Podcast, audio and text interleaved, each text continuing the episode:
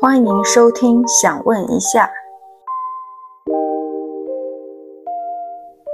It's okay to be not okay.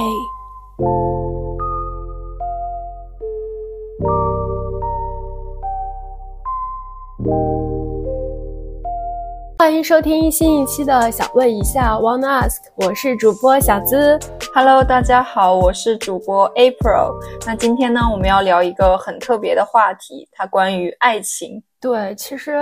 它的特别之处，对于我来讲，它是一个很想聊，但又有点不知道怎么讲的话题。对，就一方面就会觉得我经历了一些故事，我觉得有一些体会，还挺想分享分享；而另一方面又感觉，哦、这些故事有些私人，还有就是有些情绪，好像它过去了就过去了，或者我当下又有点找找不到了，或者就是也不知自己能不能表达清楚当时的那种情绪。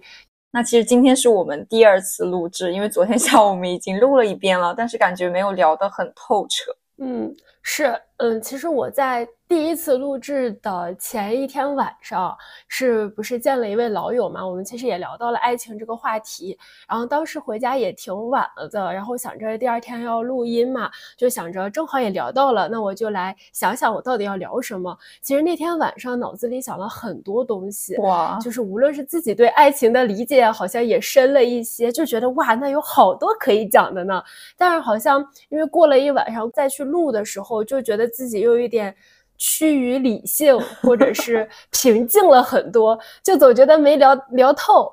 嗯，确实是的，就感觉昨天就很像是两个平静的成年人在压抑着自己的 情感，在那里谈爱情，然后也不知道谈了个啥。对，是，所以我们今天就再来感情充沛的谈一谈爱情。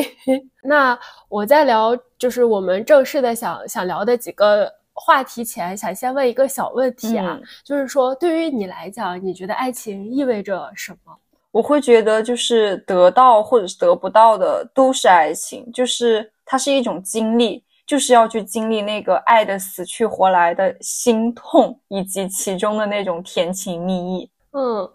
哎，咱俩这个还挺不一样，就是我会觉得，爱情这个东西，如果我没有，我好像也行，我也能生活的挺好。但如果有的话，我会觉得我的生活会变得很丰富，我会从一个挺理性的人变成一个感情很充沛的人。然后这里的充沛可能有你说的甜蜜的，也会有痛苦的，嗯也会有很多交杂着的情绪。我会觉得我的好像感性的一面就会被激发开，我会觉得这是爱情对我的感觉。可能我本身是一个感性会更偏重的人，所以我就是会喜欢去体味这种死去活来，让自己活活活力充满的那个部分。就这个确实，我真的感觉这也是这个话题不好聊的一个原因，就是嗯每个人对爱情的理解、感受都很不一样。所以也就是当时我们也想的说，呃，主要选三个大的话题来聊一聊。那我们就先来进入第一个话题，就是说，呃，迷恋强者就一定是爱情吗？或者是说跟强者谈恋爱你快乐吗？其实我觉得，首先要去看，就是我们到底该如何去定义这个强者。在没有聊之前，就是我一度以为自己所想的那个强者是任何地方都比自己优秀的另一半。就这个，他那个度度量衡其实就是以优秀为核心，就他可以是社会地位，也可以是学历、家庭背景，甚至只要他长得比我高，我都觉得他是一种优秀。但是现在就会觉得这个东西是挺虚无的。然后在昨天跟呃祥子聊了一轮之后，会觉得啊，其实现在再去看这个强弱的定义，它更多是我在一段感情里，我与那个人的气场的悬殊，就是这个是比较私人化的东西。嗯其实这个是我跟那个人相处的时候，双方能够感受到的一种真实的。就是其实我也经历过爱慕强者，也经历过成为他者的强者，甚至可能当下是没有所谓的强者，它是一种势均力敌的存在。所以我会觉得，如果是过去用优秀去定义的话，会有点太狭隘了。呃，是，而且其实我觉得这个定义会，其实在我呃稍微年轻的时候，可能比如说二十出点头或者十几岁的时候，我理解的强者其实就是呃优秀，就是或者是心智成熟，就是这种的。但是真的是抱着这个心态，真的跟强者在一起以后，或者是经历过一些感情经历以后，才感受到，其实真正的那个强者，更多的就是你说的那种，无论是气场上的强者，就是气场的强弱，还是主动权的强弱，还是这个他是属于高位还是低位，就这些可能更像是一种。强者的定义吧，那我们就是根据这个定义来去看，就是我可以先来聊聊，就是我，因为我曾经一度非常希希望自己跟强者一起谈恋爱，对我可以先来讲讲我的，打开耳朵听一听我的一些感受。其实我对这个的感受是。呃，好坏均有吧，我可以这么讲，就是我觉得我可以先说好的一面。其实好的一面也是我们的，我当时想跟强者谈恋爱的一个原因，就是比如说我上高中时候会喜欢一个男孩子，他就是我们一开始定义那个强者，就是学习成绩很优秀，或者是呃思想比我们就是对同龄人年。眼眼里要成熟一些的这样子的一个男孩子，那我跟这样子的强者在一起，其实是有经历了在一起到分开，再到后来我单独喜欢人家的这种阶段，就是在整个这个阶段里，我觉得我的一个主基调就是，因为他很优秀，就是我也想变得跟他一样优秀，就觉得我所有的目标或者是所谓的那个长期的目标，就是为了我。呃，因为当时高中嘛，就想着说我能考上全美前五十的学校，这样子呢，我就可以在学校的那个什么大榜上滚动播放，然后哎，他就每天就可以看到我，然后我就也是一个优秀人，就是我们会相互匹配。但是呢，我发现这个它不是坏处，就是可能它对于我来说，跟强者谈恋爱的一个好处就是它激励了我更努力，让我变得更好。可能就是校园恋爱中经常会出现的这种感情。对，然后我就想到暗恋橘生淮南。我后来上了大学以后，其实交男朋友，他更多的是我们说的那另外一种强者，就是在这个感情中，他可能属于一个呃高位者，我属于一个呃就是有点低姿态的人吧。其实其实我们在一起时间很久，就是从刚到美国就在一起，一直到我们毕业才。呃，分开中间也起起伏伏了很多，然后但在这段经历里，我始终都处于一个，嗯，怎么说呢？我一开始开始呃开始这段感情的时候，我会觉得自己是很幸运的，就是会觉得我何德何能，竟然能跟这样子被这样的一个人选中？对，是的，就是会觉得不不配得感很强，所以我这一路就会一直到，其实真正是到这个感情。将近结束的时候，我才醒过来。在那之前，我就一直都觉得我要去很努力才能配得上他，就就就是这种心态是非常一个低姿态的样子。所以就是为了他，就是呃，比如说我会减肥呀，减到那个什么生理期都不正常，或者就是当时大学学的，其实前几期也聊过，学数学整个压力还很大，但是呢，也是会为了。就希望他会觉得我是一个好的姑娘吧，然后就会去照顾他很多，或者是打理一些生活。毕竟当时留学嘛，你你还是呃会有一些生活上的事情，呃，甚至照顾他的情绪。就是经常会有，比如说晚上很晚，然后就是才从他们他的宿舍回去，或者是早上可能我有早八的课，我可能要凌晨五点多就起来，我需要回到我住的地方，可能洗漱洗漱，收拾收拾上课的东西，再再为了能赶上那个早八的课，就经常是这样子的一个状态。但这段感情也会有很美好的东西，但是我真的是到快结束的时候，我才醒悟过来说，我在这么长的时间。里一直都是在，呃，不计代价的付出，嗯，就是一直是很低姿态的对待他，就希望他会觉得我很好，我配得上这段感情。所以就是在那个感情结束以后，我会有一个很深的感觉，就是我可能没法再跟所谓的强者在一起，我就会迷失自己，丢失了自己，没有了自己。哎，那在你这段感情中，你这样的付出有得到他怎样的回应吗？我觉得那种回应更多的是可能，呃，说一些比较甜言蜜语的话呀，或者是呃，或者更具象一点，就是他在他会在朋友面前介绍你是他女朋友，你都会觉得这是一种你你你配得的的这样子的感觉。因为我记得很清楚，我们刚在一起的时候，其实有段时间他并不是那么想承认这个事情的。嗯，对于我那个时候的我来说，还是一个挺大的打击。但是我就是，哎呀，就是被爱情冲昏了头脑，就是一定为了得自己那个配得要这么做，直到 最后结束才意识到，嗯，大可不必。嗯，明白了。其实你刚刚说他这一段感受，其实是有好的和坏的。然后我也是有好的的一部分，就是我现在会觉得说，我当时所迷恋的强者，其实迷恋的是我幻想出来的我自己。但是我把那个所幻想的他所具备的，无论是思考模式或行为模式，我只是附加在了一个人的身上。然后我会觉得说，如果我。呃，能够跟这个人在一起，那我就好像等于了我所拥有的一切，就是会给我个人去加分。但是后来会发现，这个梦碎了之后，感觉如果我想现在会清醒的觉得，哦，如果我想得到这一切，其实不是通过我把它附加在一个人身上，然后跟他在一起，而是我可能得自己去成为那个样子，才是更可能最慢的，但也是最真实的一种方式。对，所以我会觉得这是另一种层面的，就是说啊，鼓励着自己或推动着自己走向更好的一种模式。但是对于坏的呢，我觉得是也是感同非常深受的，就是因为太喜欢了，然后觉得那个人太优秀了，太有光芒了，所以就会觉得自己。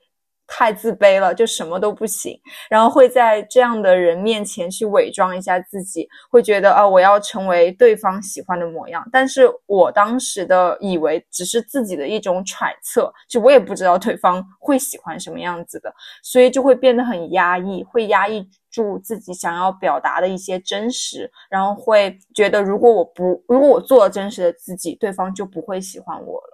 有一个一样的点，就是在爱情中，我们好像都迷失了自己，对，就是都是在各种自我感动，嗯，就觉得自己做了很多很多，但但其实最终就不知道自己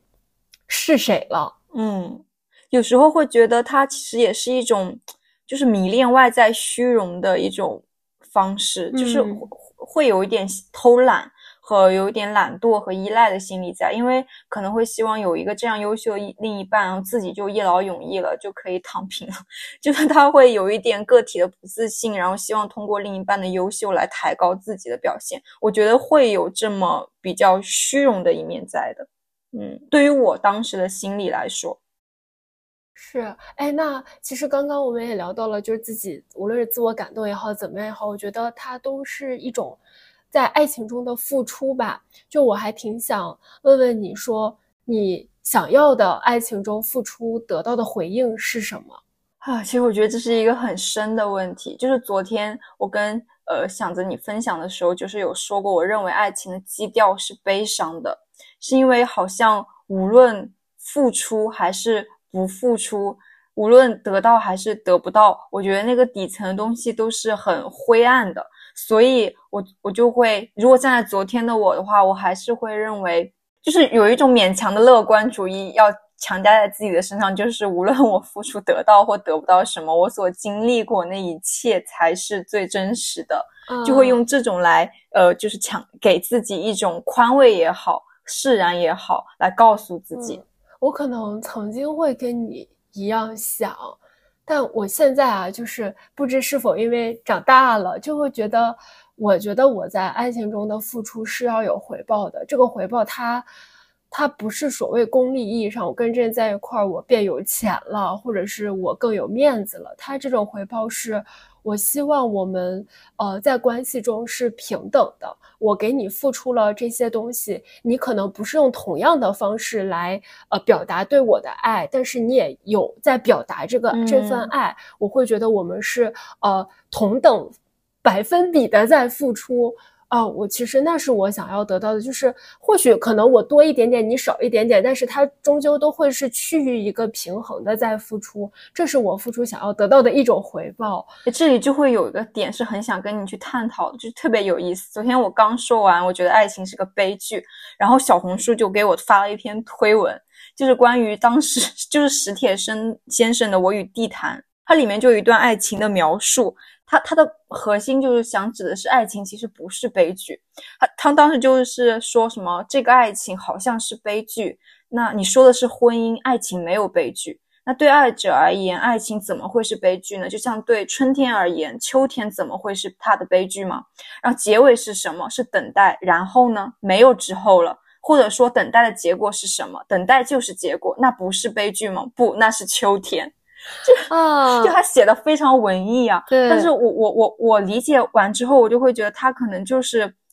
呃，爱走向圆满，或者是爱得到了回馈，它是爱情中的一种。但是那些可能没有走到最后的，呃，没有结果的爱，或者那些暗恋、那些单恋、那些失恋等，他们都是爱情的形式。所以他会站在这个高度去认为，可能秋天就该是秋天，所以爱情的那种悲伤也应该是爱情中美好的部分。但是对于现在的我而言，我还是会觉得，他 就是悲伤的呀，他就是有悲伤的部分呀。哎，这句话其实给我了一个感受。我们在很多人嘴里说，呃，美好的爱情或爱情的结局可能是，呃，两个人最终结了婚，或者是 happy ending 童话故事。对对对，都是圆满的一个结局才才才称得上是美好的爱情。但是这句话突然让我感觉到，或者是我的经历里，我会觉得，我们不能说那些没有最终走在一起的，它就不是一段美好的爱情，或者是可能是呃单恋的这个过程，它其实也是一段美好的东西，它也是就是像他说的爱情的一种形式，只只是说可能有有一些感情。它它它糖分多一点，有一些感情，它它那个中药味儿多一些。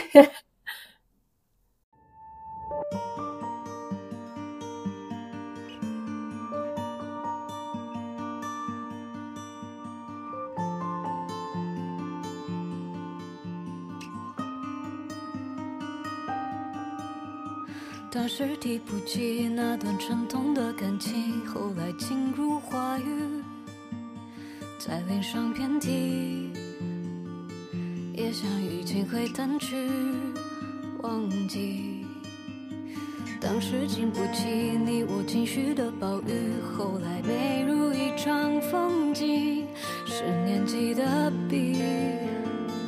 不知不觉的改写。那咱们聊完了强者，其实自然而然，其实会会抛出第二个疑问，其实也是第二个话题，就是说。OK，那强者在一起可能，哎呀，有很多的痛苦折磨。那在爱情中，我是不是应该要找跟我很像的同频人，还是说我要找一个跟我很不像、很互补的人？哎，其实我有一个疑问是，这个同频人他跟之前的强弱者的区别是什么？就除了刚刚说我们可能之间有相似和或互补，那这个其实在强弱者中也会有相似和互补。他们的区别的关键点是什么呢？可能，或者就是说，在我过去的一些经历里，我会觉得，呃，他的强弱更多的是体现在可能某一方比我优秀的强弱，但是我们在这段关系里，我们两个的呃位置是平等的，这是第一。然后第二个，这个同频更多的是指，嗯。相似度可能会比那个强弱更高，就是你们的思考模式或者是呃性格都是很相似、很相似的，就反正就看起来都是很相似的。且你在呃这段感情里相对是平等的一个关系，我会觉得他这算是一种同频人吧。但其实确实像你说的，其实也会有同频且有高低之分的，我觉得也也是会有的。因为我会觉得，可能当下我所经历的这个爱情，就像刚刚说，他好像没有强弱之分。因为就像你所解释，它是一种平等的存在，就是我们的气息其实是相似的，而且就是它那个气息是场相同。对对。但是，嗯，我我觉得我们我跟我现在的男朋友并不是那种，呃，在一起的时候就是完全契合，或者说相似度非常高的。我们之间反而有非常大的差异性，就是他的脑回路非常的快，然后整体是比较活泼的一个人，然后我是觉得我就是那种很慢，跟他相比，所以我是感觉我们能够到今天这种感觉，双方的节奏比较的舒服，也是通过磨磨合磨出来的。就是呃，我要把我的次暴露给你，你把你的次暴露给我，然后我们双方把双方磨的血肉模糊之后，才能这样惺惺相惜的拥抱在一起，然后相互珍惜。对，这是我对于同频的一个看法，就是可能没有天生的同频人。我我曾经有一段，其实我不觉得是。呃，一段正式的关系吧，它更多是我可能喜欢人家，然后，呃，我会觉得我们是非常相似的。其实当时我会觉得结局挺可惜的，就是很相似的人没有走到一起。然后我我后我一直就是一直以来，我给他的归因可能是一些很多外界的因素，很多时间上的 原因导致的。但我也是，呃。在过去这几年，因为遇到了我男朋友是跟我很互补的人，因为遇到了他，我才突然反应过来，我喜欢这个人。是因为我们很像，会有那种你刚刚讲的惺惺相惜的感觉，好像我们就会因为这个惺惺相惜而一点一点靠近，然后彼此走得很远。我曾经对这段感情的幻想是这样子的，但是后来发现，就是恰恰就是因为这个太像了，导致就是没有办法在一起。我觉得是个挺拧巴的结论。呃，就是为啥会说因为太像了才没法走一起？我是觉得说这个像，就像你刚刚也讲那个像，它并不是说百分之百一样，或者说并不是说你裸露出最真实的自己以后还非常非常像。我觉得如果真有这样子的人，那也太难 得了，就很难有这种真实的自己跟真实的他是一样一样的。我真我我是反正我的想象中是可能没有，但是呢。当时我的那段感情，呃，那那段情愫吧，算是就是我会觉得是我们一些外在的东西是像的，或者内心的有一部分是像的，但是我们是没有真真正正把真正的自己展示出来，因为其实因为很像，所以我们都不敢在呃人面前真真正正的展示百分之百的自己，所以我们两个人就属于其实感觉上走得近了，但是都是包着包裹着最真实的自己在跟彼此相处，那就会有一种。好像很近，但又很远的感觉，然后最终就是可能没有办法真正走到一起。虽然我也会觉得，如果是真的给予很长的时间，或者是天时地利人和，能让你们两个长时间的在一起，长时间的。逐步的展示真实的自己，也许会走到一起。但是这个东西，你说命运就就很难说。人家可能命运是呃人生就是没有给你们俩那么多时间，那你们可能就注注定没法展示。但还有一种可能，就是真的展示真实的自己了，发现嗯彼此真的没有那么像。所以就是也是这段感情让我哦意识到，好像对于我来讲，同频人嗯可能真的是嗯。不是一个对于我来说能能走很久的感情，它会萌生很多的惺惺相惜，但是最终没有办法真真正正走到一起且走很久，就是因为我自己没有过很类似的经历。我就记得是我男朋友他有分享过他之前的爱情故事，然后他之前的爱情应该都是遇到的都是跟他很像的人，就是猛一看很像的人，然后双方可能就会。呃，很快的能够 get 到对方在说什么，然后思路飞到宇宙之外，然后就是那种非常在一起，哈哈哈，就很开心的那种，很活泼，整整体就是很活泼的人。这样我觉得在日常的开心的氛围中相处是很 OK 的。但是，一旦遇到问题或一些矛盾的时候，可能双方的处理的模式都是一样的，然后就会因为太像而把。自己都固步自封了，反而找不到那个一起突破和一起冲破的点，所以在这个时候，反而相差的我们，可以在每一个的矛盾的下去走的更正更前一步，更前一步，更前一步，然后才能更加的长久。这是我认为可能为什么相异的人会能在一起更久的原因。嗯。我男朋友就是他是一个跟我非常不一样的人，然后可能我们两个之间不像你俩之间那种磨合的血肉模糊，他就属于我其实一直我还是那个我，我还是会包裹着真实的我，但是他就一眼看破，说你不要包裹着了，他 那样子，然后所以其实我在一开始我更多的不是说磨合，更多是害怕。就是妈呀，他他他要让我真实展示真正的我，或他看到了那个真正的我，我好，我我就是那个，就内心小小的我就开始害怕。我的天，我第一次重见光明，为有有有点就是那种害怕感。但后来呢，就逐步发现，就是呃，在一个人面前百分之百的展现自己是。多么快乐的事情，直到到到最后就变成了说，我看见这个人，由于他让我展示了我全部真实自己，或者让我内心的那个小人儿，呃，能能愉快的出来玩耍，所以只即使我们在一起了很久，每次我见到他就是满心欢喜，因为就是你能真实的做自己，你可能那一天你都在套一个壳儿在在生活，直到碰见了他，你就开始。放飞，作为那个快乐的小孩子，就就就是这样子的。所以，可能对于我来讲，就是找到一个互补人，或让我真真正正展示百分之百自己的人，是一段非常美好的感情。然后说血肉模糊，然后我在想，这个可能是我自己有用了一些夸张的手法。我不知道我男朋友如果听了这期播客的时候，会不会嗯，什么时候血肉模糊了？我不认为这样。但是我们俩是真的经历了很我我我认为是很长一段时间的磨合，就那段时间其实呃有没有泪水一定是有的，然后感觉无论是他还是我都会比较的难难受，但这种难受有一个核心是双方并不是刻意去折磨对方，而是我们都希望能够更好的。呃，一起往前走，更好的认识彼此，更好的走得更远，所以才能够去经历那些当下的难受和痛苦。就我觉得，其实这个才是更核心的关键。呃，就是说相互磨合的这个点啊，其实很多人会害怕。就是说，磨合是不是就是在自我妥协？我要妥协很多。其实，尤其现在年轻人都，我不妥协，我为什么要为你妥协？但就像，其实我我我跟我现在的男朋友，其实也是不能说完全没有磨合，也是有磨合。我觉得他更多的是，呃。他好像就是，就像说你刚刚说同频人会会用同样的方式处理一个问题，那可能就这个问题就就结在那儿了，解不开了，因为你俩想的都是同一个思维模式。但是就是因为这个互补的人吧，他跟你的逻辑完全不一样，你都不知道这事儿还能这样想。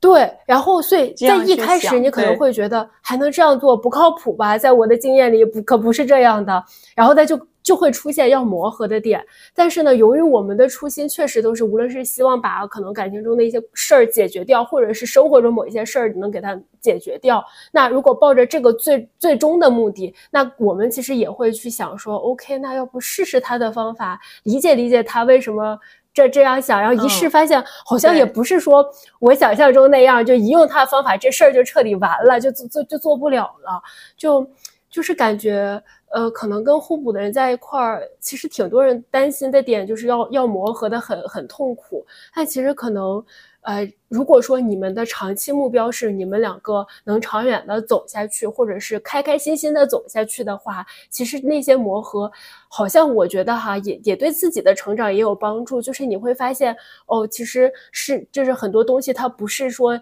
以你的逻辑为准，或者你的逻辑也不一定就完完全全对。只是说别人可能也有一些新的视角、新的想法，其实有一点像打开了一个新的一扇窗一样。哦，我看到了这样子的一个世界，或这样子思维体系下的一个一个东西。我觉得仿佛对个人成长来讲还挺圆满的。你不是单独的一条线上在走。对，就是有一个和你看起来生活在了同一个时空，但他很像平行世界的一个人，跟你在经历同一场事情，可是能带给你非常多元的思考问题的方式，就会多一种人生的体验。是的，是的。其实我们呃裸辞前，其实我男朋友也裸辞过，然后。在他经历裸辞的时候，我其实我比他都紧张，因为我当时的我并 并并不知道裸辞是是会不会有结果风险结果那结果兄弟心可大了，这有啥？裸辞就好了。对我当时就觉得天哪，就是这个，就我真的有一种我们的好多观点都好不一样啊。就是我其实一直都在，其实甚至我都觉得我们在一起之前，我都有很多好多不确定的东西，因为好太不一样了。但是呢，在一起后发现，原来真的他这样子的活法也能活，活的也挺好的，我就感觉是我局限了。哎，你说到这个点，我也是的，就是我之前会认为我自己是一个在做决策前会做非常缜密的思考和输出的人，但直到我看到了我的男朋友，他是真的会做很缜密的。思考，就比如说，他只会去看我去哦，我我进入下一份工作，我的利弊是什么？然后我当前维持现状利弊是什么？之后他会找很多的信息，去询问很多的人，最后再去做一个决策。我才意识到，我根本不是一个 缜密思考决策的人，我是一个很随心的人。然后，当我们两种生活方式在一起碰撞的时候，他有时候会觉得，呃，他好像呃不是我这样的人，所以他可以感受到。成为我这样子人的一种美好，就是哦，我的另一半活成了那个样子。相对来说，我也是这个样子的，因为我没有过那样的生活体验，我会觉得啊，他那样子也是一种美好。所以，我们其实过着两种真的很不一样的选择，但是我们又能够彼此相望着一起去往前走。我觉得这种感受是很神奇的。是，哎，那这样我跟我男朋友就跟你们俩是彻底反着反着来的。就是我，我原来也老说，就是我，我是从一个很感性的人跑到了很理性的人，然后理性了很久很久。其实真的是遇到了他以后，好像才，因为他其实是挺随心的人，就跟你很像，就是 他这个，他甚至可能比你还随心。对，我觉得我，我觉得兄弟比我随心多了。对，然后我当时就是那个拘谨的我，真的是好害怕 hold 不住啊！我天，这也太随心了，都不做规划嘛。但后来我觉得是会有释放掉我很多拘谨或者紧箍着自己的一些东西。然后我感觉可能从一个就是还是说我刚刚讲的，从个人成长来讲，它这种互补还真挺好的，能让你达到一个很中间的一个位置。对，就还有一个方面是让我觉得他在。他的反馈，他的生活的反馈，在校正着我对我自己的认知，知道哦，我原来是这样子的人，我原来是跟他不同哦，这就是我，这才是真正的我，就会有一系列这样的感悟和反思。嗯，哎，那我就有一个呃疑问啊，他这个反思是是不是会建立在你其实对自己也是？呃，比较坚信，或者是也是看到了真实的自己才会坚定。为什么这么问？就是像原来的一些感情经历，我我可能甚至都不知道我真实的我是什么样，我就以为他呃希望这个样子，那我就这个样子，我那那个样子就是真实的我，就会是否会有？因为你其实自我意识也是觉醒了以后，可能也不是自我意识觉醒，就对自己更了解了以后，才正好遇到了这个人，好像仿佛就是让你觉得你这样子也是。OK 的，很难说到底是自我意识先觉醒了，然后遇到这个人，还是遇到这个人在自包裹着自我意识的觉醒。我觉得它是一个同步的过程。就是当时，因为我也是很纠结自己要不要裸辞嘛，然后那个时候我在想，啊，我好像不是那种会呃看很多的信息、聊很多的话之后再去决策的人。我好像心里面其实已经有那个想法了，然后那时候就会引申而来，是对自己的一个思考。啊，我原来是一个这么。就是这么随心的人吗？就是，嗯，就就有一点不相信，有点对自己过去认知的怀疑。但是因为有这个人，他跟你的不一样，以及他会对你行为做出一些肯定或者说鼓励，所以你才会更加坚定。哦，原来我是这样的人，但我这样这样的人也没有什么不好，因为我们就是不同的存在。所以我觉得它是一个相互包裹着的过程。其实有时候会觉得，呃。就每个人找到那份觉得还不错的感情，可能真的需要一些，呃，其实并不是注定的，它就是有一些巧合在。你像，就像你刚才讲的，正好你也是在这个呃认识自我的过程中，然后他又的他的出现，好像又一起催化了更多的对自我的认知。但是如果说你在自我认知的过程中没遇到他呢，遇到了一个打压你的人。就就咱也不知道会是什么样的结局了。对，可能会觉得啊，我原来是这样的人，我我为什么会成为这么这么差的人？对，嗯，我跟他不一样，我就很差，就可能也会出现那种变态的思思想吧。是，这里我会有个想法，是因为他跟你不一样，然后然后之前可能出现的人都是跟你一样的，那你是怎么有勇气，或者说你是怎么决定开始这一段感情的呢？哦。我对感情的观念，或者是开始一段感情，都是那种爱真的需要勇气的开 场。爱真的需要勇气。对，就是我无论是嗯，呃，谁追的我？哦，是我追的别人，还是别人追的我？还是说这个人相似不相似？就是跟我是呃呃更比我气场强与弱？我进入一段感情都不是经历了很多利弊分析、理性思考后的结果。我可能在别的地方很理性，但是在感情这个方向，就是。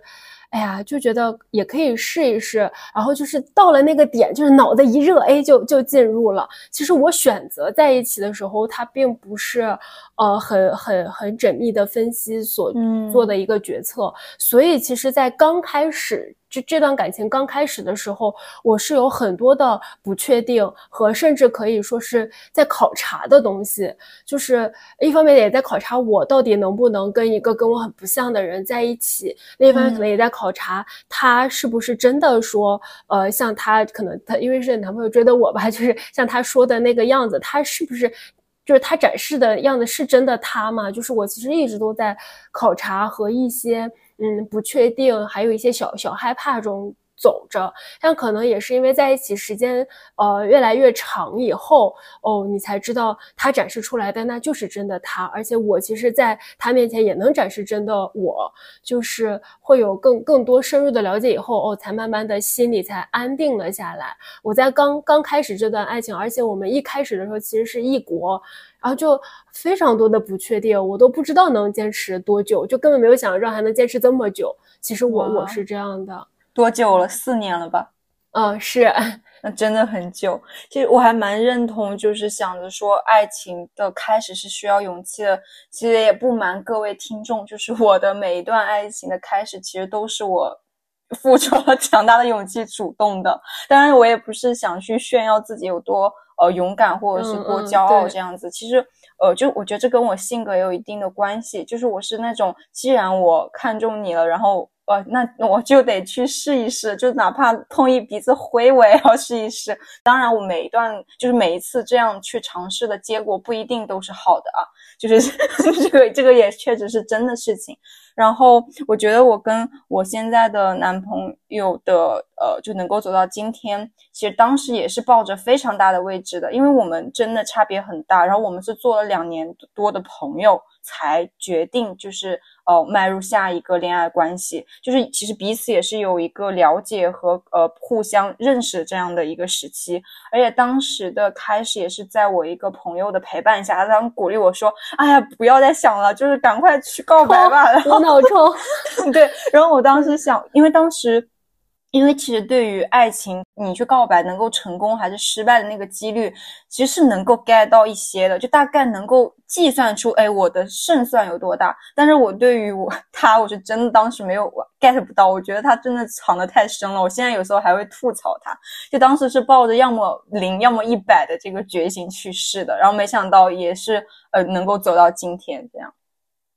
就是就是需要那个临门一脚的勇气啊！姐妹们给我冲，就类似于这样。对对对，是我我确实觉得这个开始一段感情真的是有需要一些头脑发热，然后可能很多人也不敢头脑发热的原因就是你刚刚讲的，就是你不知道胜算是多少，你不知道你真的去无论是告白也好，你去跟人家表达你对他的喜欢也好，你会不会得到的就是。啊，我一点都不喜欢你啊，或者是怎么样，就就会不会就是就是惨遭拒绝？但是我我会觉得，像我也经历过告白了同意了，也经历过告白被拒绝，再次告白再次被拒绝的过程，但我都 觉得，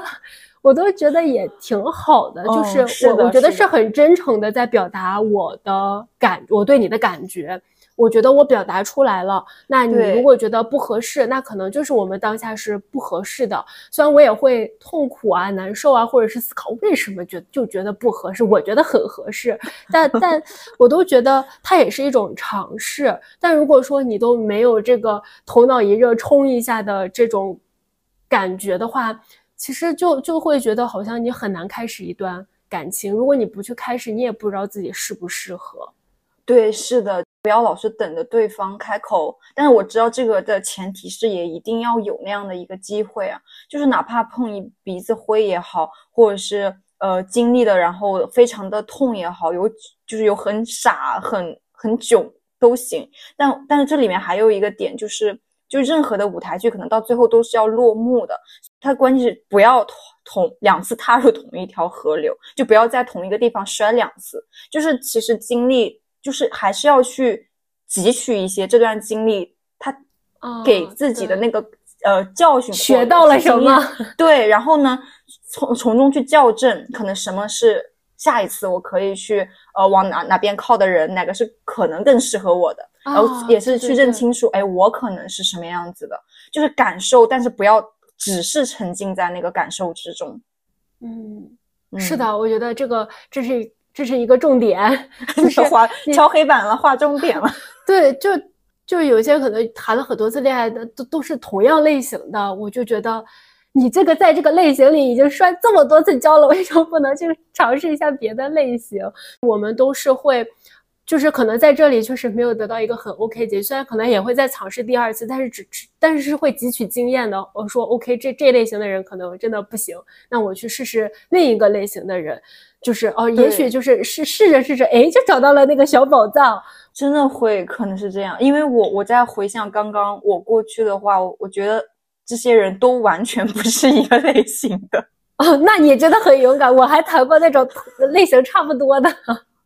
那你在那个类型差不多里面得到的感受是一样的吗？啊，你说类型差不多，但可能感受不太一样。就类型差不多，但有可能要不是这个人爱你多一点，或者你爱他多一点，就是这个可能会不太一样。但是由于由于我曾我就有些时候我是略略有固执，甚至在感情中可能也有固执，就是觉得我就想要那样子的人，我我就觉得我就要跟这样子的人谈恋爱。但直到最后发现，就是自己每次都是在呃经历过一些挺痛苦的事儿以后，哦，突然觉得不能再这么傻了，得试试别的了。才才会有，但是我觉得我确实会在每段感情中总结，就是总结怎么去爱一个人也好，或者总结我在这段感情里到底呃付出成什么样，或者我想要的什么样的回报，就是。就这些东西，我确实是会给自己心里一些。哇，我想问你的总结是什么形式？你是会拿纸笔写下来？哦，那倒没有，就在我更多的好像会说，那这段感情，嗯，所谓的失败就没有走到一起，分分开了。那我其实是会想说，因为什么？如果说是因为，比如说啊，我一个留在国内，一个留在国外这种的话，那那可能这些那是我无法避免的。然后还有一种可能是因为我，呃，我并不知道怎么去爱人家，就是我不知道。爱情是什么？尤其是在很很年少无知的时候，那我好像知道说，OK，我不能让这个人单方面付出，我也要付出。那或者就是由于由于付出太多了，就发现好像 也不行，也不能这么无脑冲，就是在不断的校正自己在呃爱情中是个什么样子的一个嗯付出程度也好，是应该怎么样做。做也好，但是他这个也不是那种恋爱方法论，他很个人，就是他就是要针对你自己的感受去，对对对，体察过后给自己的一个经验是，所以他这还有一个小要求，就是你得对自己的感受比较敏锐，而且要真实的面对自己的感受，不能够欺骗自己。对，可能就是要会有时候会为了让那份爱信以为真，会给自己一些比较是偏的理由。那这样的话，我觉得我也会是这样子的，就是经历完每一段之后，也是会去大概的想一下，哦，为什么会有这些感受呢？然后下一次应该怎么样呢？也会有这样的一个想，但当然不会用纸笔记下来。不过，觉得这个现在再回看的话，我还是依然很感谢每一段的经历，就是哪怕每一段中都哭的太太可怕了，但是我会觉得都是很珍贵的经历。嗯。对，确实是，就是说，无论结局好与坏，我们都感受，都都在那个当下感受过很多。对。就是现在会更加理解大学时候老师就是当时建议我说说 April 你不要天天在那里死读书啊，你要去谈恋爱啊，去感受爱情。然后那时候你就特别不理解我的老师，干嘛天天催着我去感受爱情？我觉得你的老师还挺好的。对，是的，我现在站在可能我现在是二十八岁，我我会觉得我已经站在一个不一样的年龄点了。虽然我想活得更叛逆一些，或者说更先前卫一些。但是我依然觉得我一无法回到二十岁到二十五岁那个阶段爱情的滋味了，所以我真的觉得趁年轻的时候就是要去谈恋爱。多谈恋爱。我现在对甚至同龄的朋友，我都建议，不用想那么多，他多谈几段就知道自己想要什么了。嗯，在爱里面哭吧，笑吧，爱的死去活来吧。是，确实是。一张一张飞过的日历，拼凑成贴一件风衣。大风吹是什么包裹你，包裹心。寻找是个游戏，把曾经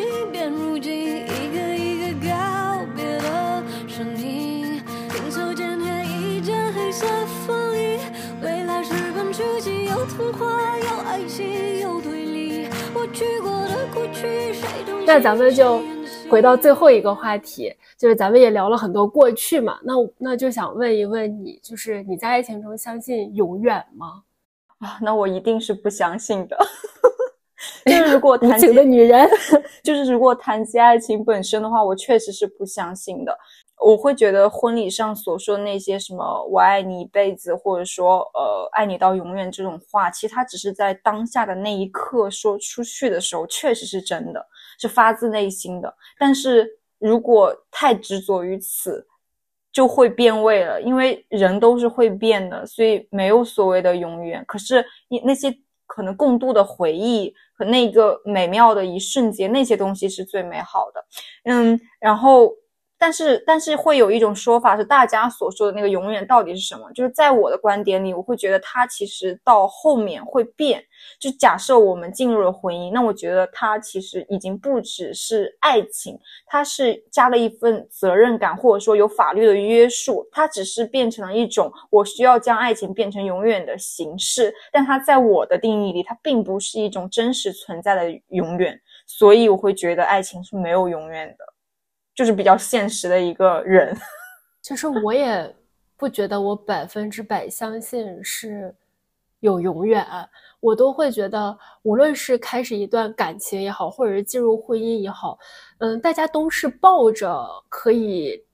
走很久的心态去开始吧。反正我们都是这样的，虽然也有一些人并不是吧。就是如果你是抱着能走很久的心态去开始，或者是去经历，呃，在一段感情中的起起伏伏，呃，我都觉得是这就够了。对于我，说实话，我觉得这样子感情就够了，嗯这样子的爱情就够了。那如果真的是，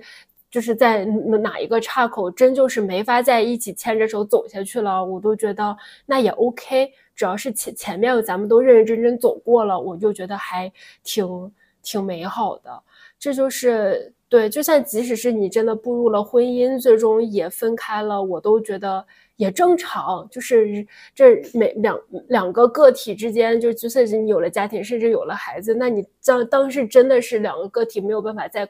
深度捆绑的时候，你解绑可能都是更好的方式。是的，就是因为我跟我男朋友现在依然是抱着结婚怎样，他可能还是会面临离婚这个态度在一起的。就我觉得抱着这种态度，并不是代表说我们当下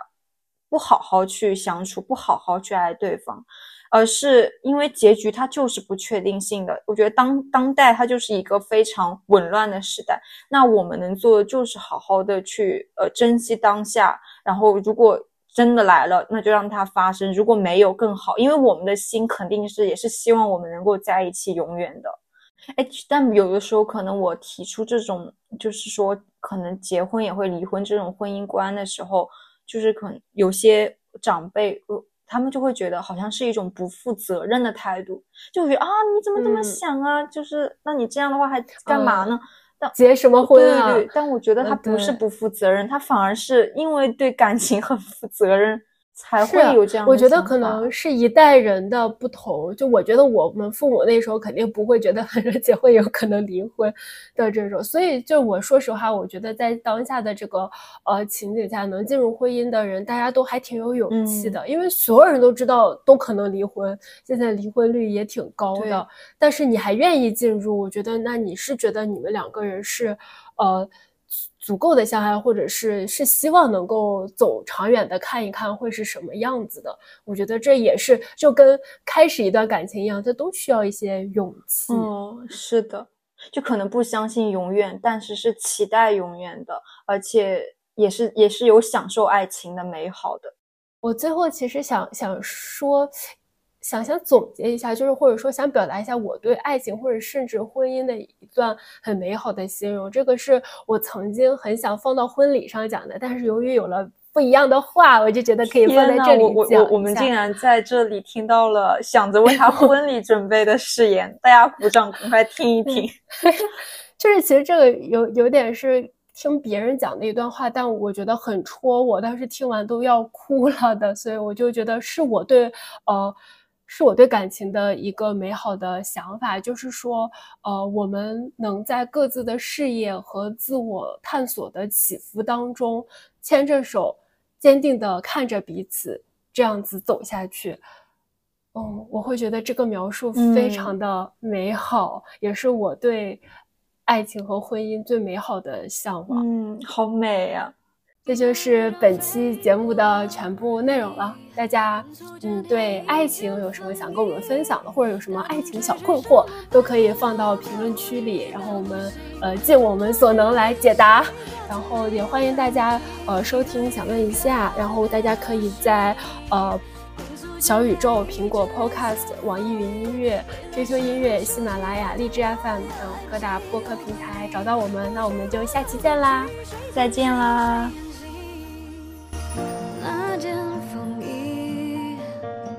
叫做回忆谢谢你曾来临，曾离去，陪着我像影子，像姓名。白色风衣，蓝色的你，挂在红花星球，天上笑容。曾在一起，不在一起，都是感情。